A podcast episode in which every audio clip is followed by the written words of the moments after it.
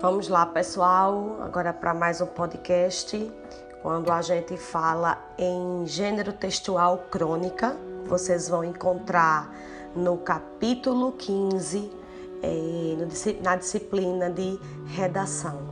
Então, nós fazemos primeiro questionamento: o que é uma crônica? Qual a importância desse gênero em nossas vidas? Então, a crônica ela é um tipo de texto relativamente curto, geralmente produzido para ser veiculado nos meios de comunicação, jornais, revistas. Além de ser um texto curto, ele também possui uma vida curta. As crônicas tratam de acontecimentos corriqueiros do cotidiano. Algo que nos chama a atenção. Nós podemos fazer uma crônica a partir de um elemento do nosso dia a dia, mas que aquele elemento ele chame a nossa atenção, tá?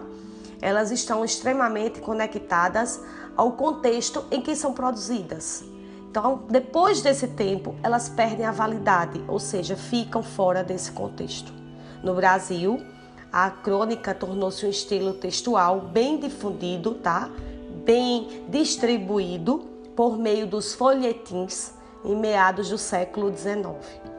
Professor crítico e literário Antônio Cândido, ele afirma que a crônica não é um gênero maior. Não se imagina uma literatura feita de grandes cronistas, que lhe dessem o brilho universal dos grandes romancistas, dramaturgos e poetas. Nem se pensaria em atribuir o prêmio Nobel a um cronista, por melhor que ele fosse. Portanto, parece mesmo que a crônica é um gênero menor, graças a Deus seria o caso de dizer, porque sendo assim, ela fica mais perto de nós. E para muitos, pode servir de caminho não apenas para a vida que ela serve de perto, mas para a literatura.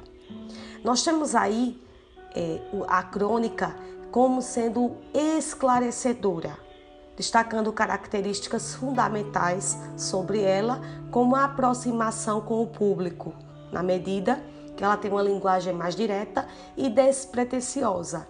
Ela é marcada pelo tempo, uma duração curta. A crônica ela foi desenvolvida com caráter histórico, como exemplo as crônicas históricas. Elas relatavam desde o século XV fatos históricos, esses reais ou fictícios, ou acontecimentos do cotidiano, com uma sucessão cronológica, algumas com toque de humor. Então, nós temos aí como características narrativa curta, linguagem simples e coloquial. Os personagens são poucos quando há personagens. Temos um espaço reduzido e os acontecimentos são os do cotidiano, tá? Então, espero ter contribuído aí para uma sistematização desse conteúdo para vocês. Beijão.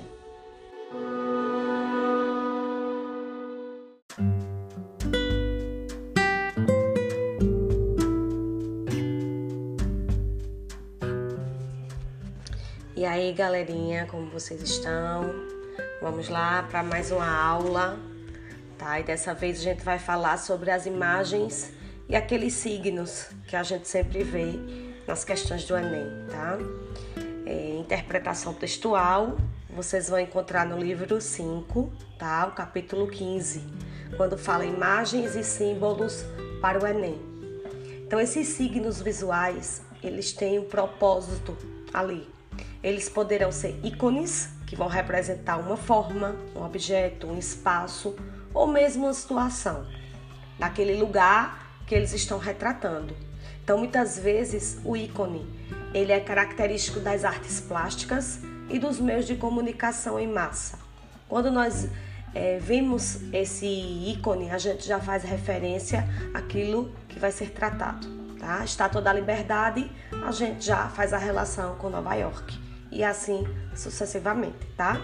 Então, esses signos visuais, esses índices, são signos que têm origem, têm formas, situações naturais ou casuais, por meio de acúmulos de experiências, a, a ocorrência sucessiva de situações idênticas, então a partir disso eles já adquirem um significado. E nós já temos essa propriedade para saber qual é essa visualização e o que isso representa, qual é o significado que ela tem. Esses signos visuais também poderão ser representados por meio de símbolos. São signos que designam um objeto de maneira totalmente livre, independente de semelhanças ou de uma ligação direta com ele. O significado ele é estabelecido por meio de normas e convenções. Para serem atendidos, eles necessitam de uma prévia explicação, tá? Então, capítulo 15 ele fala disso, desse signo que nós temos, que nós vemos e nós conseguimos interpretá-los, tá bom? Então, fico aqui com esse podcast e espero ter contribuído para a sistematização desse conteúdo. Beijão!